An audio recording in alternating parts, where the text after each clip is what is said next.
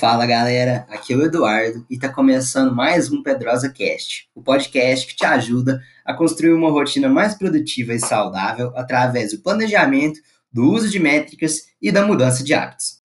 No episódio de hoje eu vou te mostrar quatro aplicativos tops de linha para você planejar o seu dia, sua semana e fazer o gerenciamento do tempo, dos seus estudos e tudo mais.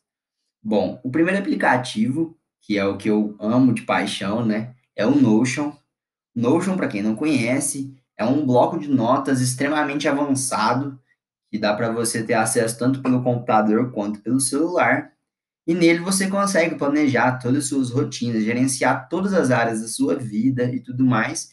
E o melhor de tudo, você consegue acesso a ele de qualquer lugar. Você não tem que estar com o seu aparelho para acessar. Basta o seu e-mail e sua senha. Ele é muito show de bola esse aplicativo. E se você quiser aprender a mexer um pouco melhor nele, eu ofereço um curso gratuito lá no meu Instagram. É só você ir lá, entrar no Instagram e seguir as regras do post lá que eu te libero o link de acesso a esse curso totalmente gratuito que ficou top de linha. Bom, o segundo aplicativo que eu uso é o.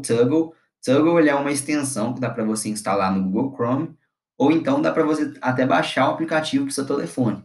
No Toggle, dá para você criar vários projetos que compõem ali, né, a sua vida, né? E você marca quanto tempo você está gastando nesses projetos. E ainda dá para você detalhar qual atividade específica você está fazendo dentro desse projeto. Ou seja, você consegue ter um gerenciamento perfeito ali do seu tempo gasto em momentos produtivos e fazer até adequações na sua rotina. Que às vezes você percebe, nossa, estou gastando muito tempo nisso, ah, estou gastando muito tempo naquilo, pouco tempo nisso. Então, dá para você gerenciar muito melhor a questão do tempo, consequentemente, da sua produtividade, né? O terceiro aplicativo já é um aplicativo mais voltado para estudos, né? Que é o Anki. O Anki, ele está relacionado ali a você criar flashcards, né? De maneira bastante criativa, para você estudar conteúdo e tudo mais através de uma revisão ali ativa, propriamente dita, né? Eu não uso tanto o Anki, porque eu prefiro fazer tudo direto pelo Notion, mas eu já usei e é um aplicativo muito legal, que eu já curti bastante também.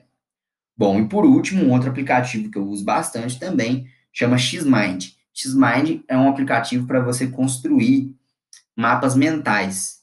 É ideal ali para quando você acaba de estudar algum, algum conteúdo ou vai fazer alguma revisão, você ter ali um mapa mental, né? Você construir um mapa mental ou revisar um mapa mental. Porque o mapa mental vai, com, vai ser constituído ali praticamente de termos, termos-chave, né? E esses termos-chave vão ser capazes de te remeter aquele conteúdo propriamente dito. Então, vai ser ali um processo ativo também de, de relembrar aquele conteúdo, né? Um active recall, né? Espero que vocês tenham gostado do conteúdo desse episódio e não esqueçam de me acompanhar no Instagram, arroba eduardopedrosa1, onde eu posto conteúdos com maior frequência relacionados tanto à produtividade quanto à mudança de hábitos. Aquele abraço.